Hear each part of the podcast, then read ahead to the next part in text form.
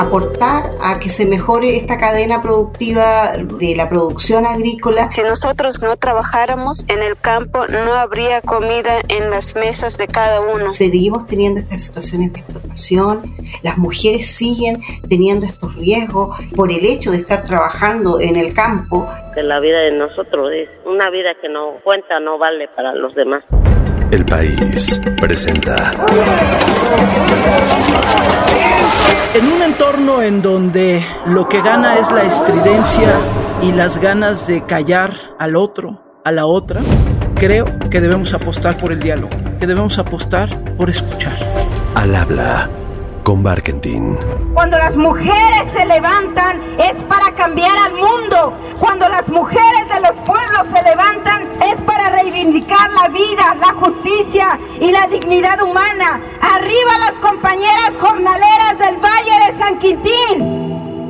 ¿Qué tienen en sus manos ahorita para la comida de hoy? No sé, me imagino igual se están preparando algo o hasta un sándwich, pero no sé, ¿qué tienen? Unos jitomates, una berenjena, algunos chiles. ¿Cuánto pagaron por un kilo de berries, por ejemplo? Y si fueron al mercado, al mercado de la calle, no al supermercado, al mercado de la calle, ¿cuántas veces le dijeron a la vendedora que eso que estaban comprando está demasiado caro y que cuánto es lo menos?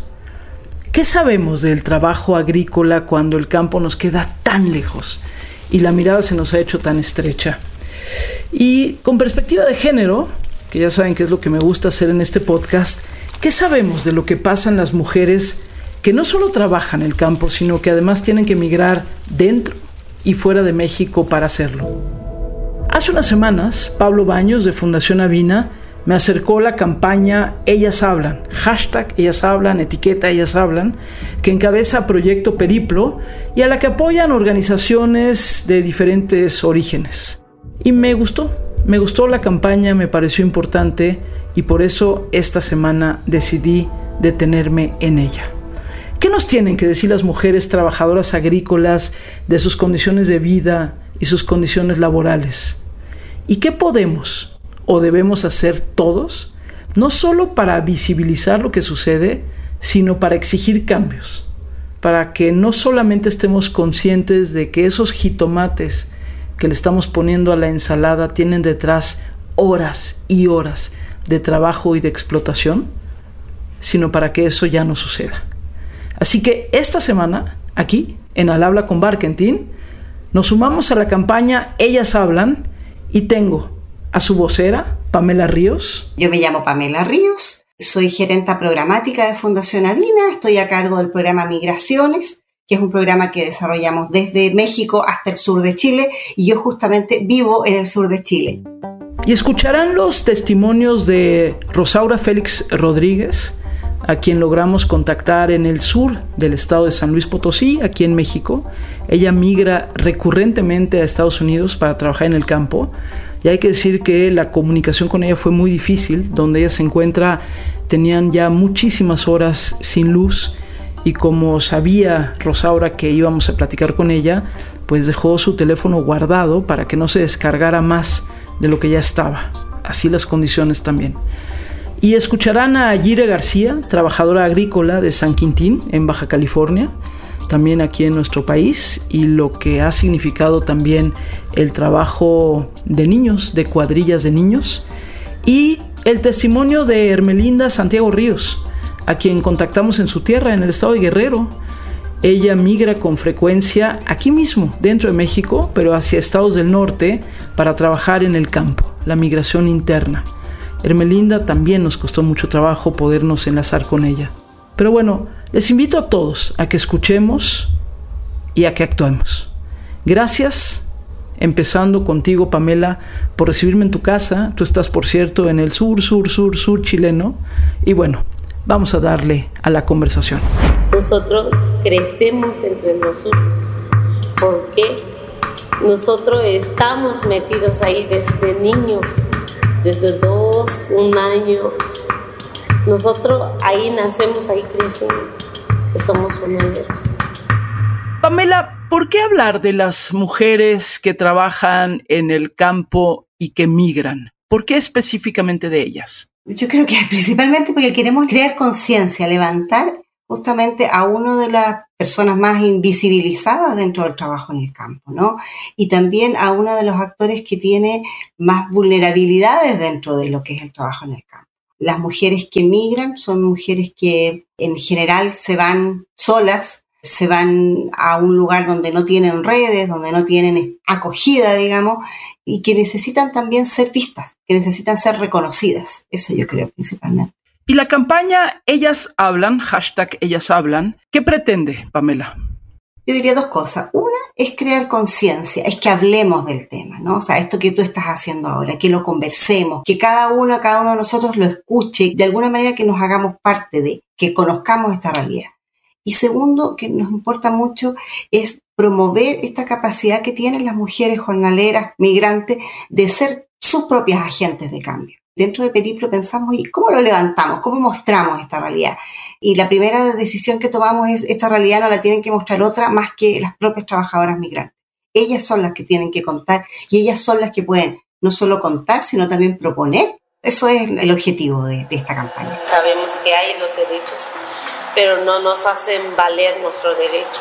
¿Por qué? Por miedo de perder el trabajo, todos nos quedamos callados para que no nos corran para que no nos digan vete otro parte. ¿Por qué? Porque si uno exige los derechos con los patrones, nos manda a golpear, nos van, manda a hacer otras cosas, nos corren del trabajo y nos cierran todas las puertas del trabajo. Cuéntanos tantito qué es Periplo, Proyecto Periplo. Este es un proyecto, se diseña mucho antes, pero nacimos el año 2021, a inicios del 2021, como una iniciativa de la Fundación Avina. Desarrollamos desde distintas entradas a la migración y una de las entradas clave tiene que ver con el trabajo. ¿sí? Cuando la persona que migra, ya sea migra por trabajo o cuando llega a un lugar encuentra trabajo, es la primera puerta de entrada a los demás derechos, digamos. Entonces, siempre desde el programa Migraciones enfocamos en trabajo. Y desde ahí diseñamos este proyecto que tiene que ver con un ámbito que es el ámbito de las trabajadoras y trabajadores jornaleros migrantes e invitamos a otras organizaciones a hacerse parte y somos un grupo, un consorcio de nueve organizaciones, cada una de las cuales maravillosa, cada una de las cuales con un trabajo en el campo específico y que vamos aportando a un objetivo común. Ya no habiendo de otra, ya nos conformamos con 150, veces que trabajamos dos y ganamos, pues más, nos va más o menos bien y pues sí, con eso nos las vamos pasando. ¿Por qué eligieron México? Entiendo que son en esta etapa son 10 mujeres jornaleras que son de México y que migran ya sea dentro del país o migran, por ejemplo, hacia Estados Unidos. ¿Por qué esta etapa? ¿Por qué estas mujeres? Porque Periplo, justamente, este proyecto se concentra en México. La idea justamente es aportar a que se mejore esta cadena productiva de la producción agrícola, de todo lo que se produce en México, principalmente esa producción va a Estados Unidos. Entonces nos interesa esa migración y de hecho Periplo lo concebimos principalmente pensando en esta migración transnacional, pensando en todas estas personas que viajan desde México a Estados Unidos y nos fuimos encontrando en el camino que hay una migración interna enorme que, como yo decía en algún otro momento, es incluso es más invisible y es de mayor cantidad, mucha mayor cantidad que la migración transnacional. Pamela, ¿de qué tamaño es esto? Es decir, cuando hablamos de mujeres que migran para trabajar en el campo, no sé, ¿cómo de qué tamaño estamos hablando de población? Mira, en México las trabajadoras y trabajadores que se cuentan, que se conocen, ¿cierto? Que tenemos información. Hay alrededor de 3 millones de personas trabajando en los campos en México que son desplazadas de su lugar de origen. Y de esos 3 millones de personas, más o menos el 12% son mujeres dentro de México. O sea, estamos hablando ahí de 360 mil mujeres aproximadamente trabajando fuera del lugar de donde son originales, digamos, habiéndose desplazado sacando también en cifras oficiales las visas, tú sabes, para trabajar en Estados Unidos como trabajador migrante, puede obtener estas visas que se llaman H2A, que son las visas de trabajo temporal. Para el año pasado, el año 2021, fueron aproximadamente 260 mil personas que obtuvieron estas visas H2A. Y de ellas, de nuevo, alrededor del 10% son mujeres. ¿sí? Ese es más o menos el universo de lo conocido, de lo legal. Detrás de eso, esta es la punta del iceberg, detrás de eso hay un mundo del cual hay mucha opacidad, del cual no tenemos la información, del cual solamente atisbamos y, y vamos conociendo caso a caso. Y decías el caso de las mujeres en México, digamos que están invisibilizadas, estas mujeres que dentro de México se mueven. ¿Qué pasa con las mujeres que van a Estados Unidos, por ejemplo, y que trabajan en el campo en Estados Unidos? ¿Qué decir de ellas, Pamela? Varias cosas hay. Una es que cuando haces esta migración a otro país, ya a Estados Unidos, imaginémonos que van por la vía legal, digamos, que vas con una visa H2A. Vas a llegar a trabajar a un campo donde vas a encontrarte ciertas condiciones, ciertas características y sobre las cuales las mujeres tienen muy poco que decir, tienen muy poca posibilidad de tomar una definición, ¿no? O sea, en general lo que hacen es que si van acompañadas de sus parejas, muchas veces las separan de sus parejas, entonces las mujeres las dejan en un carromato aparte, durmiendo en grupos, con condiciones de privacidad mínimas. Y eso estamos hablando dentro de los que van con las visas y que tienen de alguna manera mejores condiciones. Después de eso tienes aquellas que cruzan la frontera y que empiezan a buscar allá y allá hay todo un sistema de reclutamiento que se basa en la ilegalidad, digamos, ¿no? Y que les permite llegar a ciertos ranchos en donde no tienen, están trabajando sin documentación y tienen, por lo tanto, menos condiciones que, la, que sí lograron tener la visa. Las jornadas laborales son unas jornadas extensas. Hace poquito me llegaba un video de unos trabajadores allá y me decían, mira, con este calor no nos han dado ni un gorro, ni una protección solar, ni absolutamente ninguna de estas características de protección personal en muchos casos. Y ahí es donde tenemos que ir detectando caso a caso, porque sí hay casos de los que van y trabajan en condiciones dignas, por supuesto que los hay también, pero sí hay una gran cantidad y que necesitamos ir reconociendo, incluso ir levantando para las propias cadenas productivas. Y ahí también podemos conversar un poco del sector privado y cómo y cuál es su rol, ¿no? Porque muchas veces llegamos a conversar con las cabezas, digamos, de, de, estas grandes empresas que finalmente trabajan con pequeñas granjas, tanto en Estados Unidos como en México, y le contamos lo que está pasando en su cadena productiva y dicen, wow, no lo sabía, curioso, no lo sabían, entonces hay que mostrárselo, ¿sí? Hay que evidenciarlo, hay que documentarlo. Costó trabajo hablar con Rosaura Félix. Ella, que migra con frecuencia a Estados Unidos, estaba ahí en su lugar de origen, en el sur de San Luis Potosí, aquí en nuestro país. Fue una comunicación accidentada porque donde ella se encuentra no había buena señal de teléfono, además llevaban mucho tiempo sin luz y por lo tanto a su teléfono le quedaban poquititas rayitas de batería. Pero platicamos de lo que significa estar allá en Estados Unidos, de las condiciones laborales y sí, de lo que significa ser mujer en el campo. Yo emigré a Estados Unidos hace ya como cuatro años y emigré a Baxley, Georgia. Fuimos a un contrato de trabajo de corte de Blueberry. Fueron tres meses el contrato, pero yo duré tres meses allá y un mes fue de corte de Blueberry. Los dos meses fueron de trabajo de campo, de pizca, de esquelite deshierve, hicimos de todo un poco. Cuando nosotros estábamos trabajando allá, de repente, pues el día amanece muy bonito y todo, pero de repente estamos trabajando allá y empieza el, un aguacero y pues ni modo, así tenemos que darle duro. Mira, hay que madrugar desde las 4 de la mañana, levantarse muy temprano, preparar el lonche, 5 de la mañana ya estar abordando el autobús de trabajo y luego hay que trabajar todo el día desde muy tempranas horas, desde las 7 ya estamos allá conforme sale el sol y terminamos nuestra jornada hasta las 9 de la noche y llegamos a veces hasta las 11 a la casa, preparamos la cena, nos bañamos y dormimos alrededor de cuatro horas y otra vez al día siguiente a levantarnos y a correr. Éramos 15 mujeres y había alrededor de 40 hombres. Mira, pues había una letrina por ahí, algo lejana, y lo que no era el agua. La verdad, yo hasta me llegué a enfermar. Me diagnosticaron que había entrado en mi cuerpo salmonelosis y el agua sabía muy, muy desagradable porque nos decían que era agua de la llave. A veces no hay opciones, entonces uno se tiene que arriesgar a todo esto para ver un poco de ingresos, más que nada, aunque sea muy poquito, pero al menos Aquí en México es muy difícil de conseguir. hay otras compañeras que tuvieron que dejar sus hijos y pues de modo, hay que despegar un poco. Un caso de mi hermana, ella dejó a su niña chiquita, migró más veces y ella tuvo problemas de esclavitud allá. Sobre todo la estaban esclavizando en el trabajo, no le pagaban, la tenían ahí trabajando 15 horas, 16 horas. Hizo una demanda y gracias a Dios después de tres años pudo llevar a su hija y, ahora está viviendo allá. Pongan la mirada en los jornaleros, en las jornaleras, porque mira, es un trabajo muy duro, muy pesado y uno, bueno, nosotros como campesinos que nos identifican, desde muy temprana edad nosotros nos empezamos a preparar, nosotros entramos al campo, trabajamos muy duro, es como si fuera un conocimiento que vamos adquiriendo día a día, pero ese conocimiento no la valoran, la pisotean, nos ven como inferiores, con incapacidad, cuando nosotros hemos adquirido todo ese conocimiento desde muy temprana edad y no vale ese conocimiento entonces, lo que me gustaría que vean, que volteen a ver todo ese trabajo que nosotros hacemos, que vale mucho, porque además todo ese esfuerzo que nosotros damos, pues llega en cada uno de sus manos, de sus bocas, porque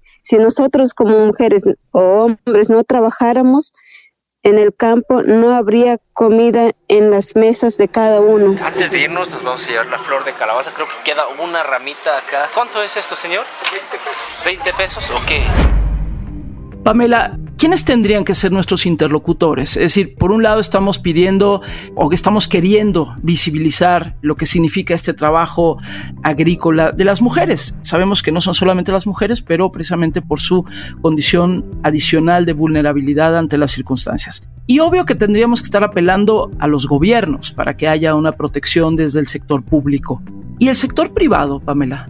El sector privado tiene finalmente es el traccionador de todo este proceso. Sector privado es la posibilidad de mover o no mover la aguja, ¿no? Porque finalmente el sector privado es el que genera todo este proceso.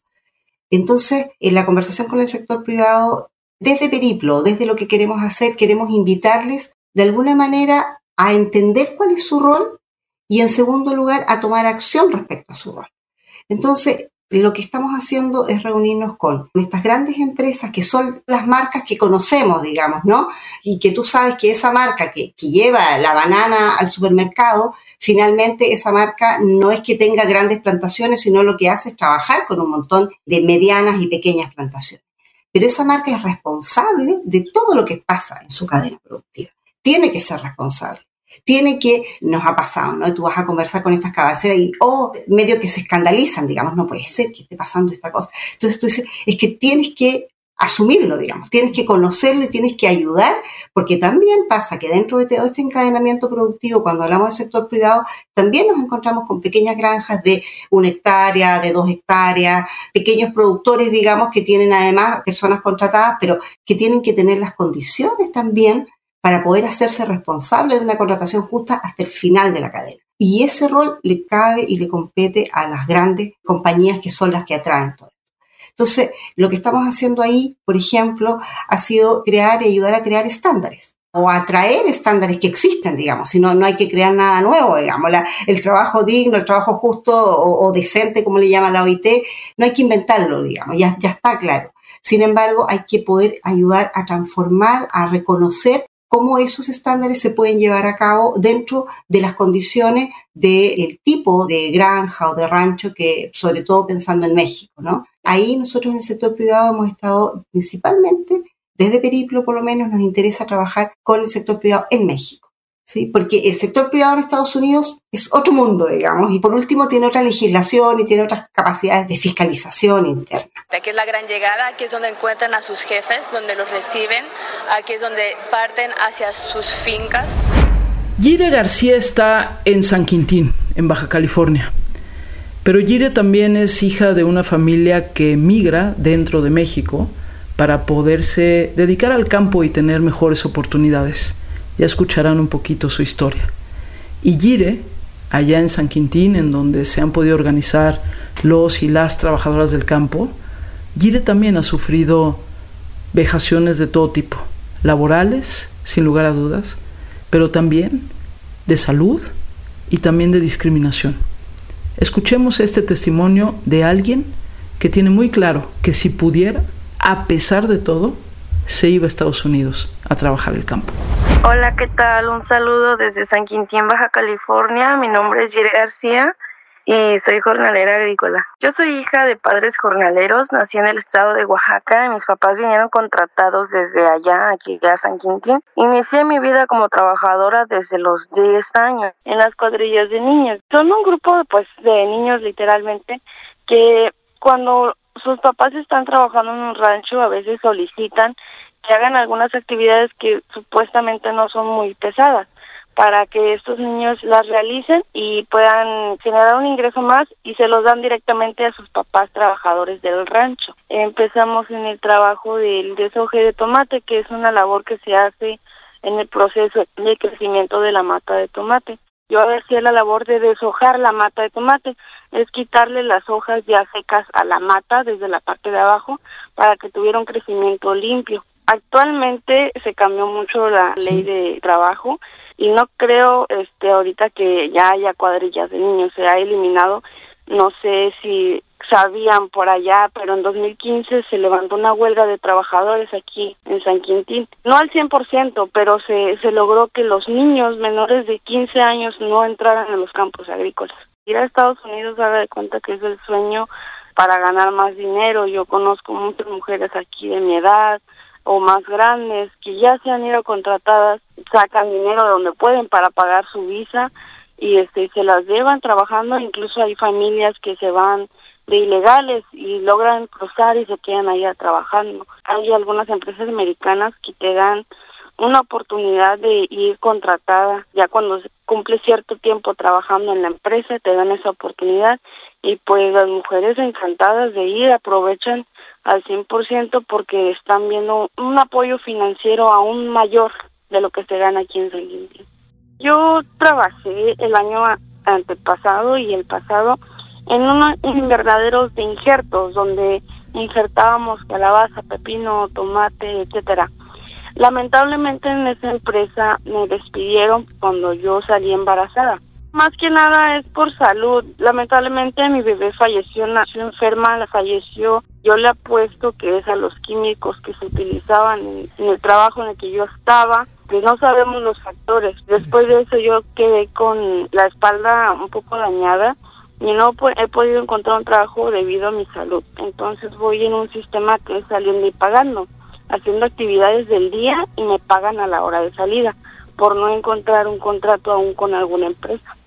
Pues yo creo que esta es una oportunidad para que nos escuchen a nosotros las mujeres jornaleras, para que se den cuenta del esfuerzo que se hace de levantándose aquí desde las 4 de la mañana, llegando a su casa a 7, 8 de la noche, dependiendo este el espacio en el que se destinan a trabajar, que a veces queda una hora, dos horas de, de su hogar, aparte de que tienen su horario de trabajo, llegan a casa como una doble jornada, hacer quehaceres, comida, atender al esposo, a los hijos, ayudar en las tareas y hablemos de aquellas mujeres que también no cumplen cumplen un papel en la sociedad, que son presidentas de comunidad o tienen algún cargo ayudando a la comunidad.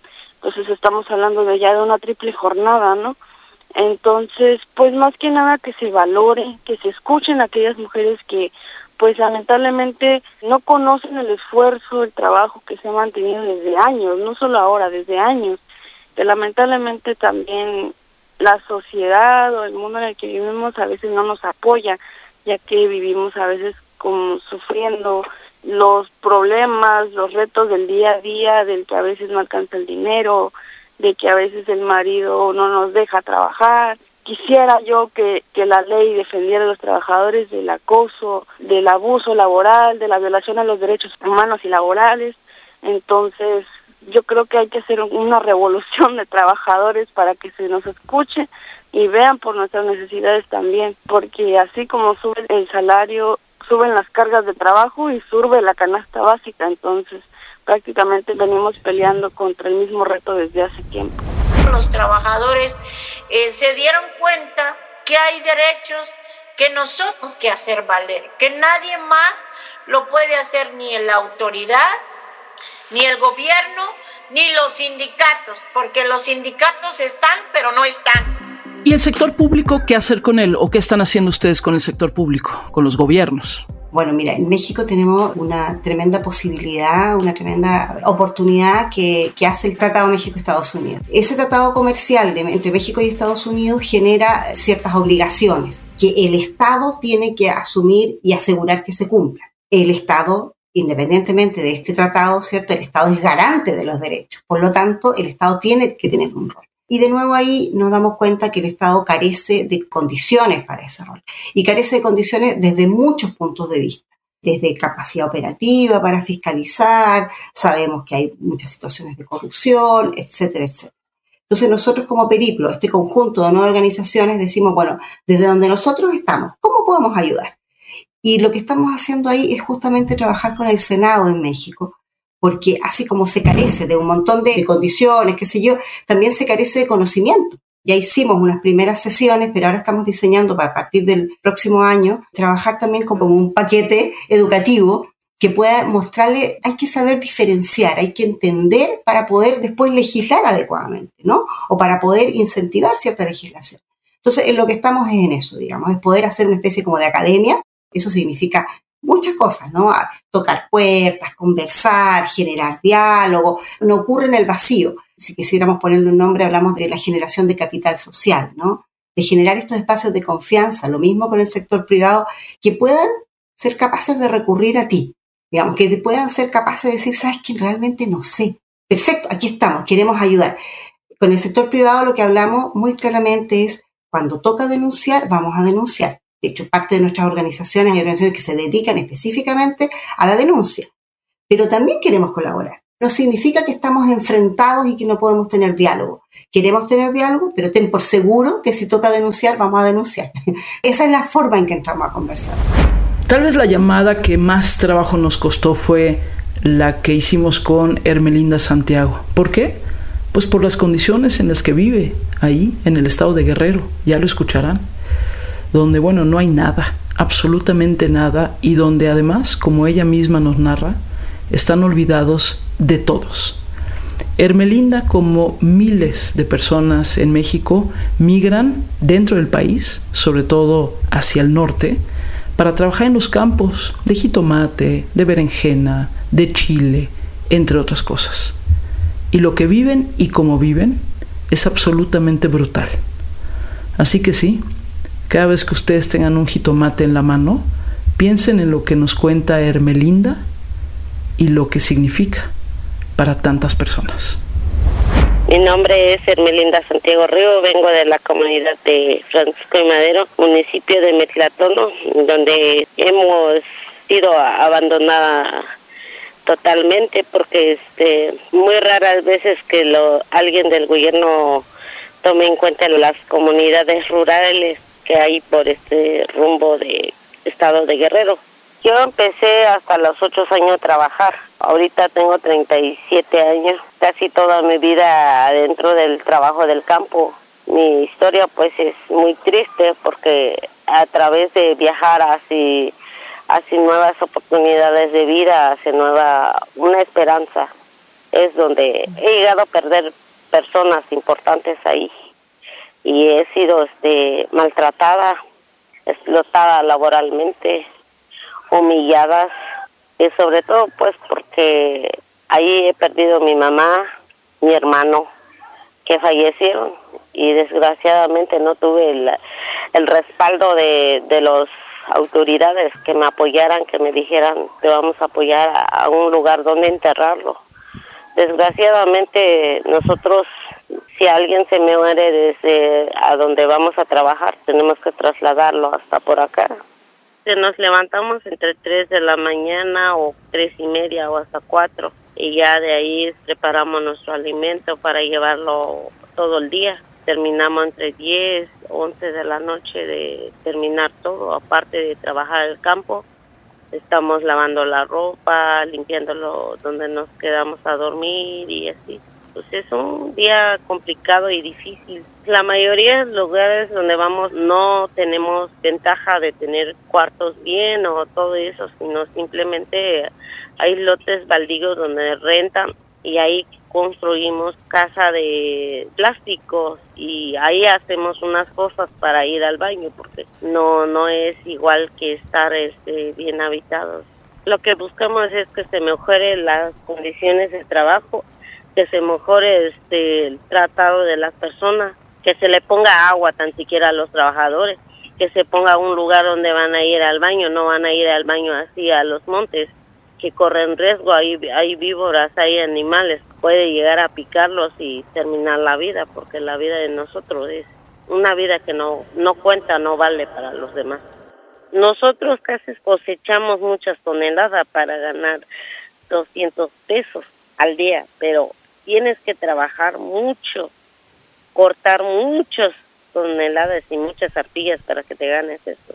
Pues yo les agradezco a ustedes que me hayan dado este espacio y que a través de ustedes alguno de nosotros llegue a tener alguna oportunidad algún día porque nosotros desgraciadamente ni yendo a, trabajar allá nosotros no no nos hacemos ricos sino a lo contrario es para sobrevivir aquí desgraciada y tristemente nosotros no tenemos casas de esos de materiales de lujo sino simplemente casa de, a veces casa de madera, de carrizo, o de este sacate lámina de cartón, lámina de aluminio, es lo que nosotros tenemos.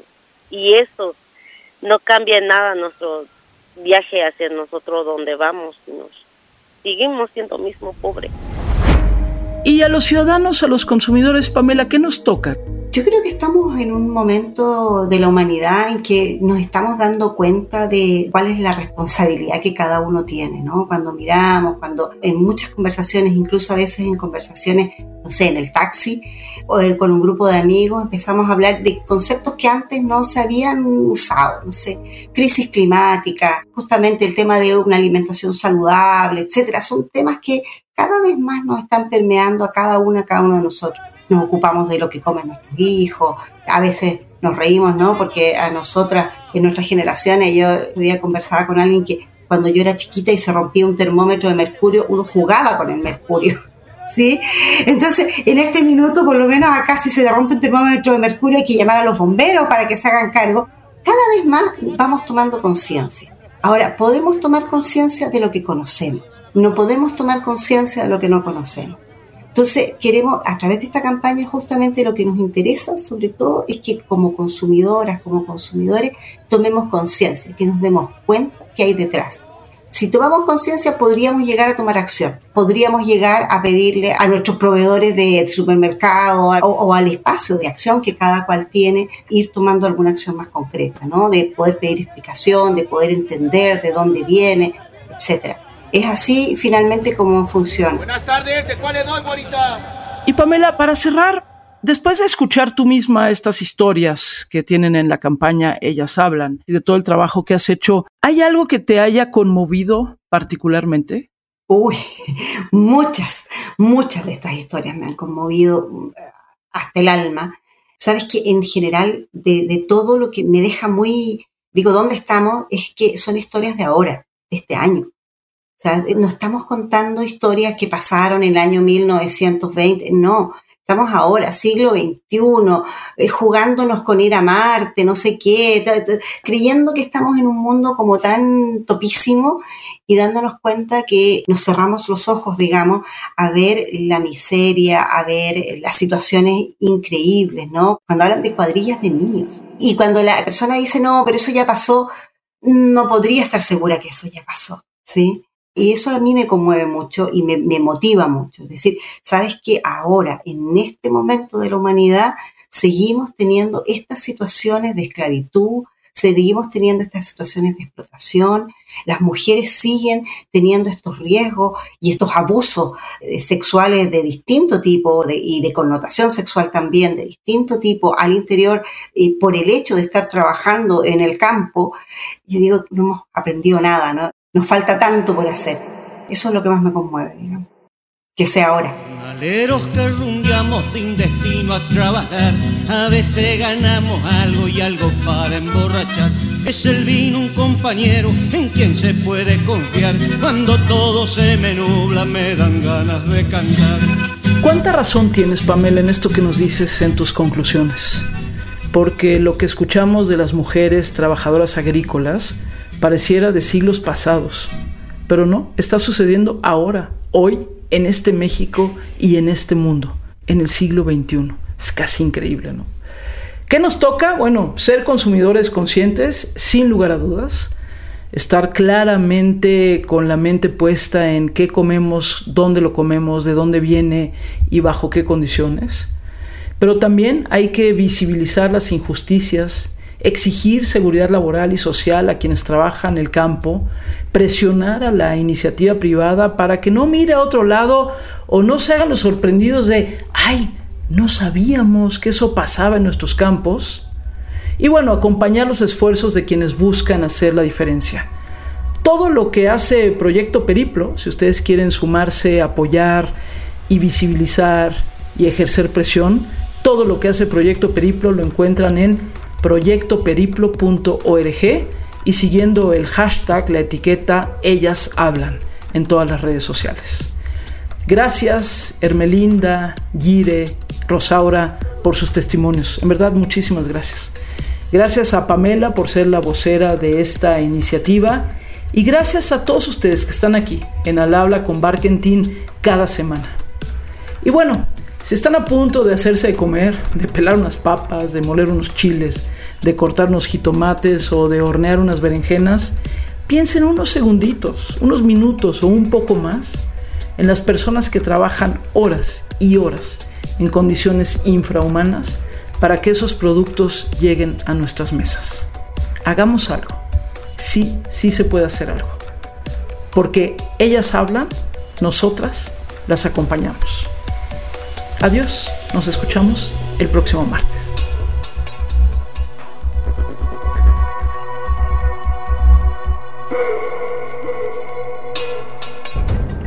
Al habla con Barkentin. No te pierdas un episodio nuevo cada martes en tu plataforma de podcast favorita. El País.